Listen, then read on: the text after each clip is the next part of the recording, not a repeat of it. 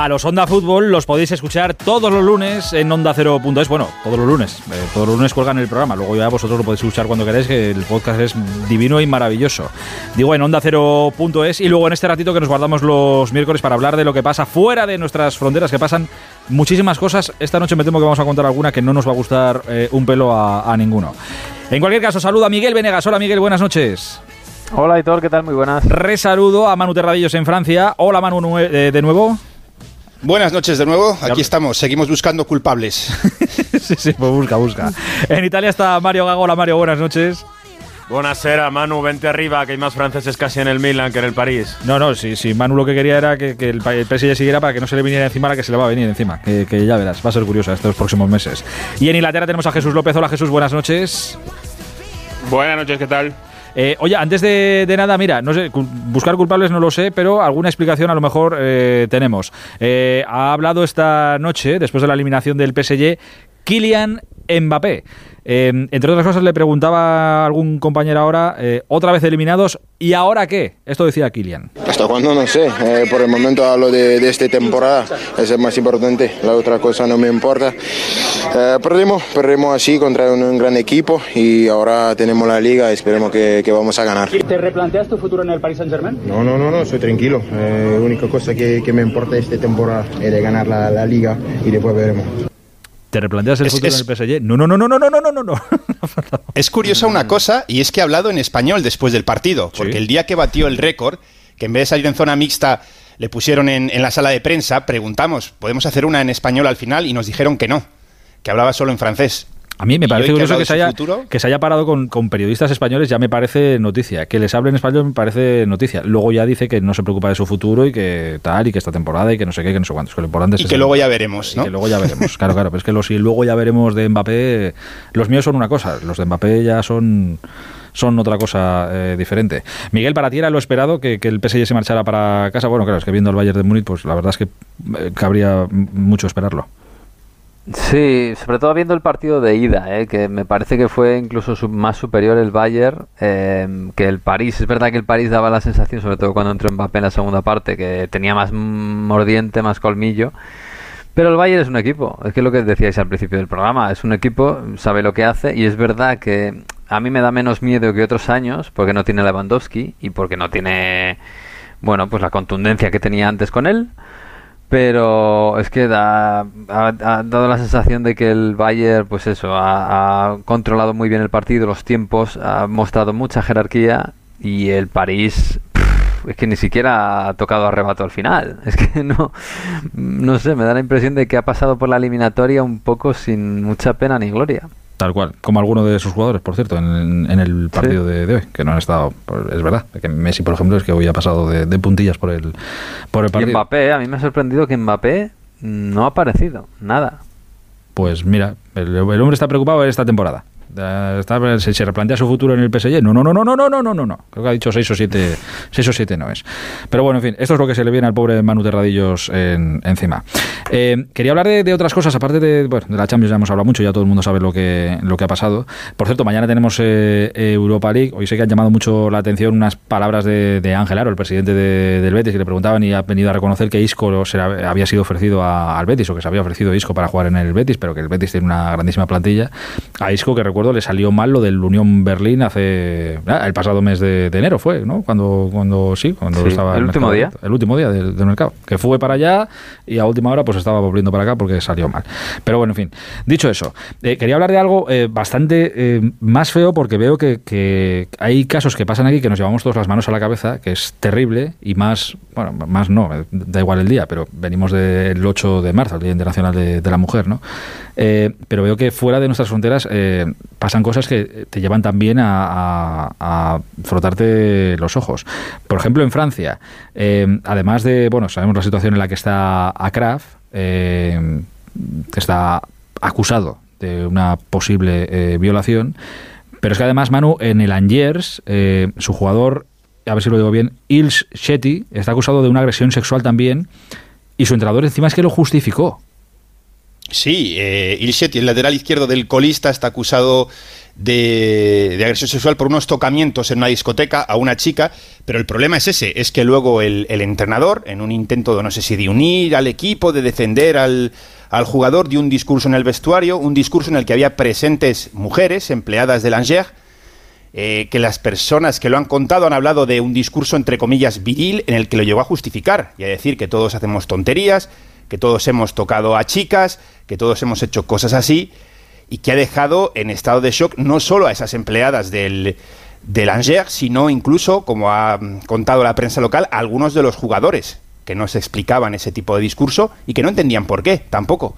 Eh, porque una cosa es decir, vamos a ver qué dice la justicia o vamos a esperar, y otra cosa es decir, sí, esto pasa, pero bueno, lo hemos hecho todos, ¿eh? No, no vamos a echar la culpa ahora a este chaval de 22 años. Ha, dimitido el, pollo, por cierto, ¿no? Sí, sí, sí. Le han, estado presionando, sí. y, sin presionar. Debería, según sale del vestuario y dice eso, recapacitar y dimitir el, el de, moto propio. Pero es que espérate, porque eh, hay un jugador del Génova, eh, Mario, si no me equivoco, Portanova, que ha sido condenado a seis años de prisión por una agresión sexual también. Sí, condenados por seis años por, por violación en grupo. Una chica que conoció que después con un grupo de, de, cuatro o cinco personas y que la obligaron a, a, estar con ese grupo entre 40 y 60 minutos. Condena de seis años de, para Manolo Portanova, pero es que el Genoa ni ha lanzado un comunicado, ni le ha quitado del equipo, oficialmente está fuera del equipo, pero sigue teniendo contrato. Y lo más heavy es que a finales de enero eh, prácticamente cuando, cuando salió oficial la, la, condena, intentaron venderlo a otro equipo, intentaron venderlo al Bari, el, eh, también equipo de, de, Serie B. Aquí lo positivo es que mm, eh, bueno, los aficionados del Bari hicieron una protesta masiva en redes sociales y a su equipo para evitar que se comprase a este futbolista condenado. Eh, que, porque hay un recurso y se espera que, bueno, eh, son, tiene mucha confianza que se puede reducir la pena, pero con una condena en firme intentaron venderle a, otro club y, bueno, ahí los aficionados se movieron para que el Bari finalmente no hiciese esa, ese fichaje. Pero lo, lo que hay que condenar es que el club, el Genoa, no ha hecho ningún comunicado al respecto de un jugador condenado por, por, por violación. Madre del amor hermoso. Es que no, no, no das crédito a, las cosas que, que pasan. Dadme solo un minuto. Rápido, Carlos. hemos contado es, es, gravísimo, pero es que luego aparece hoy en, en, Inglaterra, esto sí que ya no sé si es para reír o para llorar. Eh, Jesús aparece en Inglaterra, eh, Kyle Walker, el jugador del City, que le han grabado medio eh, borracho y medio, bueno, borracho estaría entero y medio desnudo en un bar.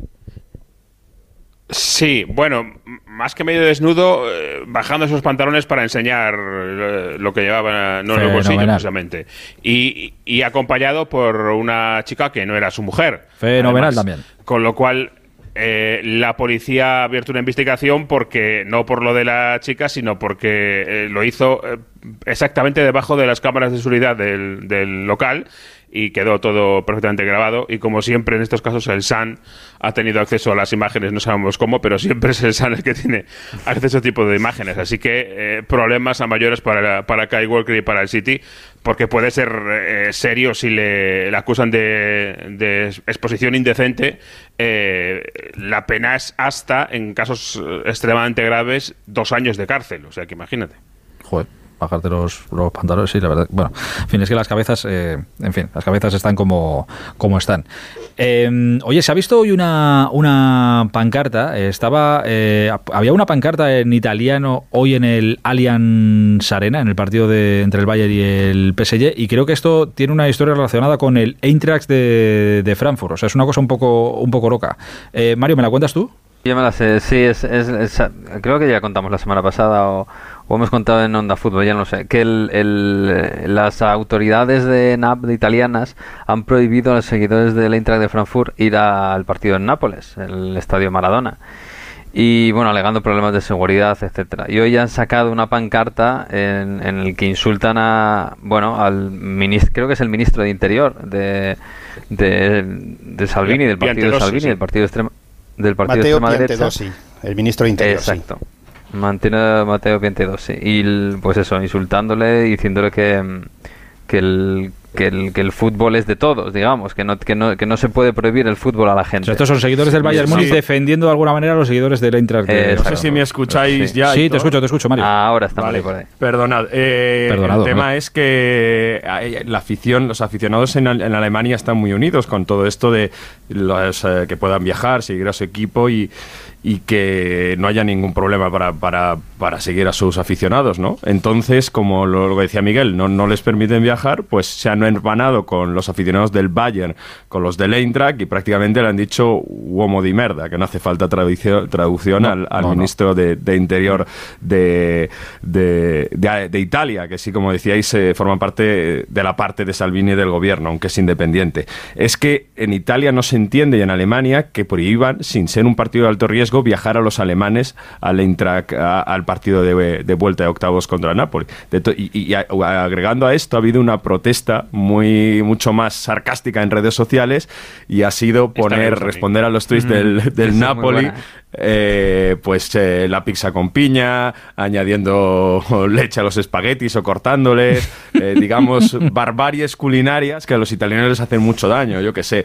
casi tanto como la leche de soja que le echa Miguel Venegas al café, casi tanto como es. O sea, que ves como la, pizza con, piña está considerada un, agravio y un sacrilegio. Un, delito contra. Un crimen de guerra, vamos. Sí, sí, sí. sí, a carbonara con, con, nata en vez de con huevo, esas cosas en Italia no, no, las, no digáis que las pues yo hago una boloñesa de, soja texturizada que está muy buena, ¿eh? Boloñesa de soja texturizada. No es la primera vez que Venegas usa la expresión soja texturizada en antena, hay que tener cuidado, ¿eh? No ¿Qué estás diciendo? Que, soja texturizada, pero... no es la primera vez que lo usa. no preguntes... Pero ¿en qué, en, qué, en, qué en qué textura? O sea...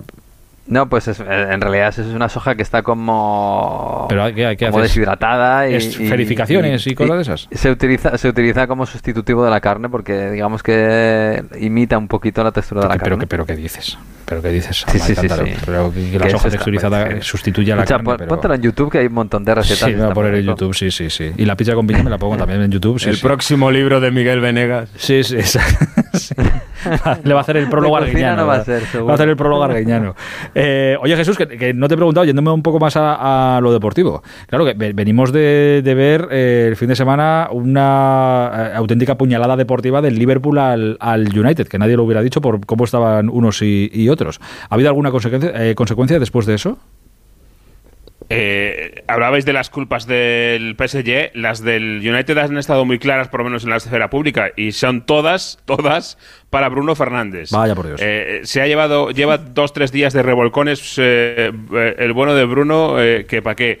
todo empezó durante la propia transmisión en Inglaterra, estaba como comentarista uno de ellos, Gary Neville, conocido, es futbolista obviamente del United. Oye, pero escúchame, pero Gary Neville, Gary Neville lo, lo, comenta absolutamente todo. O, eso, o, ve charco que ve, charco que se tira. Vamos, Feliciano es un aprendiz. en Sky está, está, todos los días, sí. Gary Neville en Sky está mañana, tarde y noche.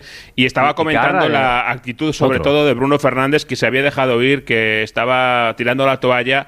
Hasta hubo quien dijo que su, su, gesticulación era porque estaba pidiéndole al banquillo que le cambiaran cuando ya se veía venir la, la goleada. Eh, también se le critica porque hay un momento del partido en el que se quita un poquito del medio a un juez de línea de malas maneras. Incluso hay quien ha pedido que le sancionen, que le metan una sanción ejemplar, que parece que eso no va a pasar pero le han dado tantas vueltas. Hay exjugadores de United diciendo públicamente ese no puede ser eh, mi capitán, tienen que quitarle la capitanía del United. Hoy han salido en la rueda de prensa eh, Tenag y Rashford a defenderle porque, vamos, yo te digo que, que han sido tres días de, revolcar por el barro a Bruno Fernández después del 7-0. ¿Ves? Si pensáis que habéis tenido un mal día, pensad que Bruno Fernández, por lo que sea, pues lo ha tenido, lo ha tenido a lo mejor peor. Que luego a fin de mes él estará mucho más contento. Sí, sí, pero bueno, lo ha tenido, lo ha tenido peor. Pero lo de Gary Neville es impresionante. Gary Neville, es que hay titulares de Gary Neville todos los días, pero hablando de, todo. Pero es que hay toda, e-, ese grupito de exfutbolistas que son los Gary Neville, Carragher y compañía, no sé si Río Ferdinand. Es que sobre todo Neville y Carragher son. Pero, pero escucha, pero aquí, aquí en España hay muchos exfutbolistas que son comentaristas, pero no hay un titular de ellos todos los días de, cualquier cosa. Es que del Valencia, de Bruno Fernández, de, Italia, de Mourinho, de no sé. Si es que es que le da a todos. Sí, da, la impresión de que no aquí no pontifican ese tipo de comentaristas tanto como, como en Inglaterra. no sé. No, no, ayer este, Bueno, también me estoy acordando de Gary Lineker, que a lo mejor tiene un poco más de pozo, pero... también. Sí, que, también está ahora por otra cuestión, ¿eh? Gary Lineker, por cierto. No, lo tiene también eh, calentito Gary Lineker porque ha dicho en Twitter y se le hacía muchísimo que eh, siempre da sus opiniones políticas en Twitter estando en la BBC y el otro día dijo que la nueva ley inmigratoria del gobierno británico que recuerda mucho a la Alemania de los 30 entonces ahora también quieren echarle de la, de la BBC por sus opiniones políticas. Madre del amor hermoso, pero no hay, ¿hay alguno que esté bien de, la, de, la, de los suyos. ¿Cómo está, ¿Cómo está la parroquia? En fin, queridos. No estamos eh, tan mal, ¿eh? ¿eh? ¿Cómo? no estamos tan mal. Bueno, tú. tú loro, Os voy a decir una cosa para, para, por cerrar tema del 8M. En Italia se mira con muchísima admiración toda la movilidad del feminismo que hay y siempre, uno lo dicen todos los años, dice como ojalá eh, en Italia se hiciese la cuarta parte que se hace en España. Mucha gente incluso viaja para verlo en primera, eh, de primera mano el cómo está el tema del feminismo en España respecto a otros países de Europa. Lo que tenemos que hacer es saber si mejoramos de verdad y entonces quizá haría menos falta movilizarse. Pero mientras haya que hacerlo, pues oye, se, hará. ¿En Francia, en Francia eh, se moviliza también la gente por el 8M? Sí, hay, hay movilizaciones, pero nada que ver con España. Eh, además, con la huelga general, bueno, gran huelga que ha habido estos días, se ha quedado todo un poquito más tapado.